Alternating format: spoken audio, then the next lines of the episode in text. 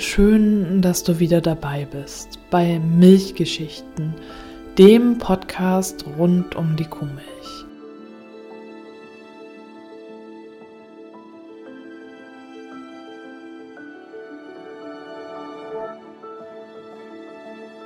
Ich bin Stefanie und in dieser Folge knüpfen wir natürlich wieder an die Vorgängerfolge an und es soll in dieser Folge um den Milchkaufmann gehen. Ich möchte noch einmal zurückblicken. In der vorangegangenen Folge haben wir über den grünen Plan und den Marshallplan gesprochen. Der grüne Plan war ein Förderprogramm der 1950er Jahre, mit dem die Nachkriegsagrarwirtschaft der Bundesrepublik Deutschland gefördert wurde. Ziel war es, Strukturen im ländlichen Raum zu schaffen, die sich leichter bewirtschaften ließen, um die Bevölkerung sicher mit Nahrungsmitteln zu versorgen. Der Marshallplan dagegen wurde von den USA bereitgestellt und es ging darum, die Wirtschaft anzukurbeln, Deutschland mit Lebensmitteln, Rohstoffen und Waren zu versorgen. Einige Jahrzehnte gab es in Deutschland einen Beruf, der heute ausgestorben ist, den Milchkaufmann. Sein Wirken begann in den 1920er Jahren und endete in den 1970er Jahren. Er fungierte als Mittelsmann zwischen den Molkereien und den Verbraucherinnen und präsentierte in seinem Ladengeschäft eine große Auswahl an Milch und Milchprodukten. Sein Hauptgeschäft war die lose Molkereimilch, die er aus einer Kanne in die mitgebrachten Gefäße der Kundinnen schöpfte. Der Alltag dieser Zunft ist in der Fachzeitschrift Der Milchkaufmann sehr gut dokumentiert und zeigt auch, vor welchen Herausforderungen der Milchkaufmann stand. Ich habe diese Zeitschrift gefunden, als ich in der ehemaligen Milchforschungsanstalt in Kiel war und dort in der Bibliothek in den Archiven stöbern durfte. Und ich bin immer wieder fasziniert, wenn ich diese Zeitschrift lese. Es ist wirklich ein wunderbares Dokument. Ich möchte auch gleich aus dieser Zeitschrift zitieren. Zitat Anfang. Ein Werbefachmann weist darauf hin, dass ein Geschäft sozusagen eine Tankstelle für gute Laune, für Frohsinn und Heiterkeit sein muss. Der Kunde muss wissen, dass unsere Geschäfte durch die aufgelockerte, dort herrschende Stimmung ihn selbst aufheitert. Die Leute müssen gern in den Betrieb kommen. Es muss sozusagen ein psychologischer Sog entstehen. In der Fachzeitschrift gibt es äh, ganz viele Ratschläge für den Milchkaufmann, ausgehend davon, wie er sein Geschäft führen kann, wie er sein Schaufenster gestaltet, welche Probleme es geben kann, wie er seine Milch am besten verkauft, Rezeptideen und natürlich auch äh, über Preise, Bezahlung, Buchhaltung. Und ein Problem damals äh, waren die Bauern, die ab Hof verkauft haben. Und nach meiner Lektüre hatte ich das Gefühl, dass der Milchkaufmann der damaligen Zeit im ständigen Clinch mit den Bauern gelegen hat.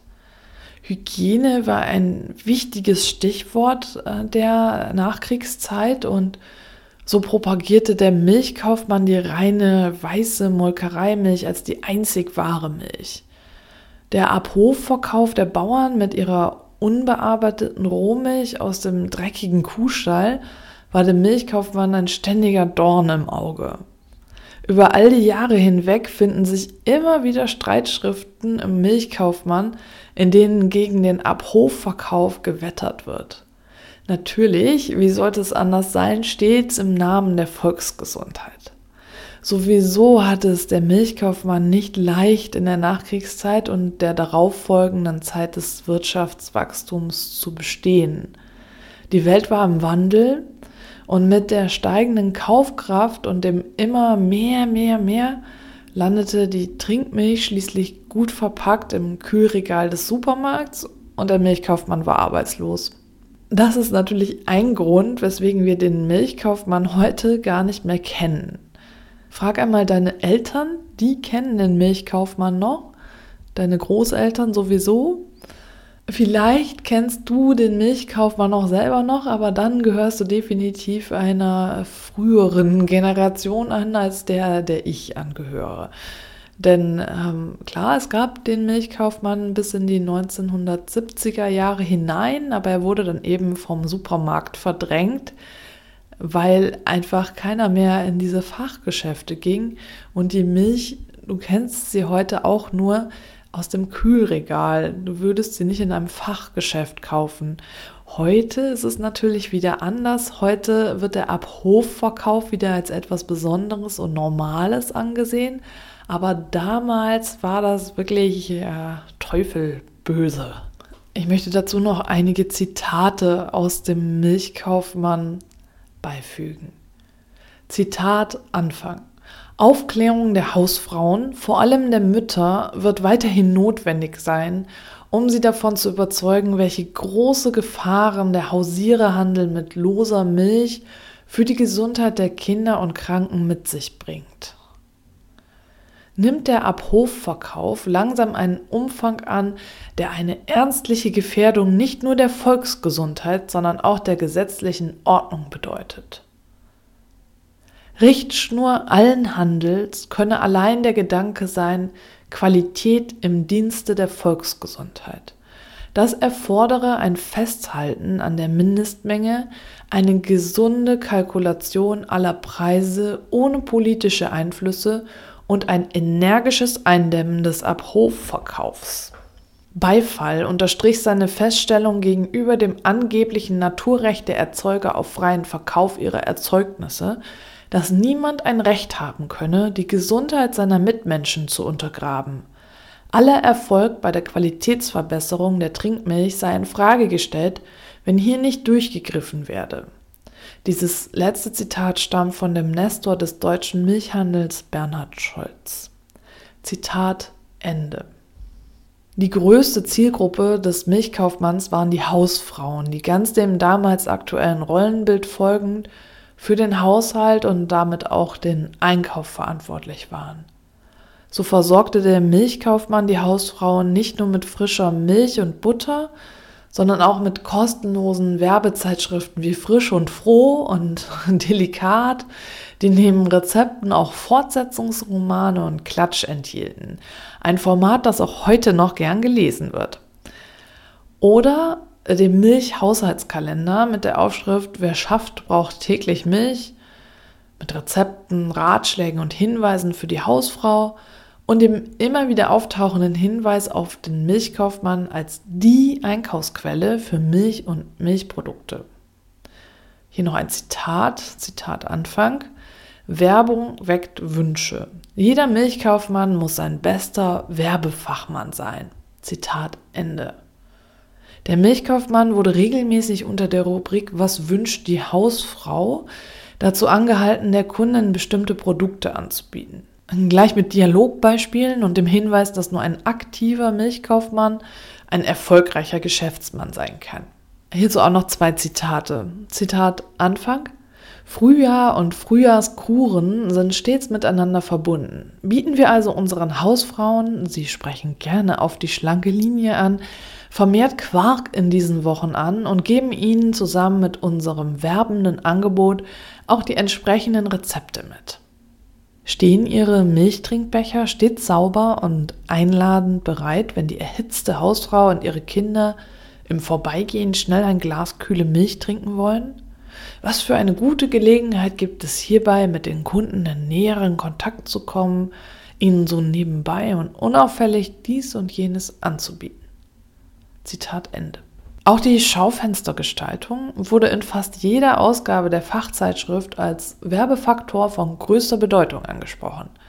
Klar, damals war ein schön gestaltetes Schaufenster noch ein Blickfang, etwas, das Supermarktketten heute schon lange nicht mehr haben und auch nicht brauchen. Wir wissen ja, was uns darin erwartet. Hierzu auch noch ein Zitat. Zitat Anfang.